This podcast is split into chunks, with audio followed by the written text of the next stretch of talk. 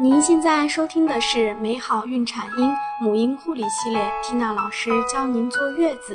美好孕产婴，让爱回归家庭，用爱与科学呵护新生命的成长。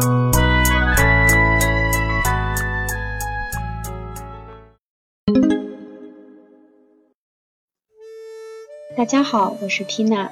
今天我们来和大家分享一个内容，是脐带血流不流呢？相信有很多孕妈现在在网络上都查到了关于脐带血的相关资料。刚好前两天缇娜的弟弟也打电话过来问我，说媳妇儿快要生了，需不需要给宝宝储存脐带血？目前关于这个问题有两种说法，一是认为压根就没有必要，纯属骗钱；二是觉得脐带血保留非常有必要，并且把脐带血的作用无限扩大，脐带血简直就是万能血。那么关于这个话题，同样今天呢，缇娜要和大家说的依旧不是什么建议，而是目前国内外的一些科研成果。听懂了，搞明白了，宝妈您自会判断。什么是脐带血呢？脐带血是指婴儿出生后脐带被切断，但是在胎盘的血管和连接宝宝的脐带部分仍然留有一些血液。出生以后，因为宝宝不再需要这额外的血液了，那么这个血就被称为脐带血。脐带血能干什么？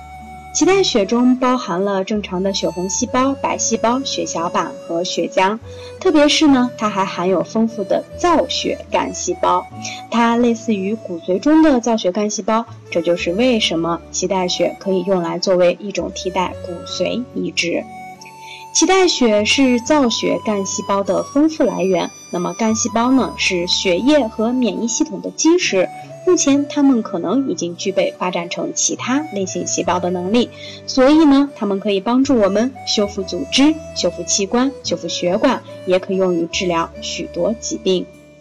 脐带血干细胞已被成功的用于治疗八十多种疾病，包括某些癌症、血液疾病、免疫功能缺陷。还包括白血病、再生障碍性贫血、霍奇金病或者是其他病。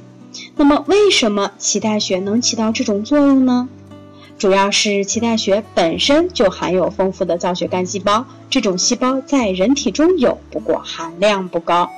其次是脐带血还不够成熟，没有学会如何去攻击外来物质，因此呢，脐带血中的免疫细胞似乎不太可能会攻击患者自身的组织。简单说，移植时不容易产生排斥反应。当需要治疗的时候，最好是用自己的干细胞治疗吗？不一定，这取决于疾病本身。用自身干细胞来帮助自身的身体修复自身细胞，这是最理想的，因为不需要担心他的身体会排斥自己的干细胞，或者是出现反抗。但是如果疾病是遗传性的血液疾病，此时就不能使用患者本身的干细胞了。原因很简单，因为患者的干细胞可能携带导致癌症或者是遗传疾病相同的缺陷，这就相当于将疾病的种子重新种植回身体。脐带血采集时会疼吗？脐带血的采集过程是在妈妈和宝宝无痛、安全的前提下进行的。事实上，妈妈和宝宝完全意识不到它就已经发生了。血液会流入收集袋，通常情况下，整个过程不超过十分钟。那么，采集后的脐带血可以直接储存吗？脐带血采集后必须经过测试，如果符合质量标准，在处理后会被冷冻保存。那么，脐带血能够储存多久呢？因为美国的脐带血比中国进展得快，我们来以美国的数据作为参考。有一份冻存了四十年的脐带血解冻出来之后呢，细胞活性也还不错。同样呢，国外有一份冻存了二十三点五年的脐带血拿出来解冻复苏，检查其细胞活性，在小鼠身上做了一个实验，其活性也是没有问题的。今天的课程就和大家分享到这里，感谢您的耐心聆听。更多精彩内容，请关注微信公众号“美好孕产婴”，知识分享、交流互动、在线答疑。我和其他宝妈期待您的加入哦。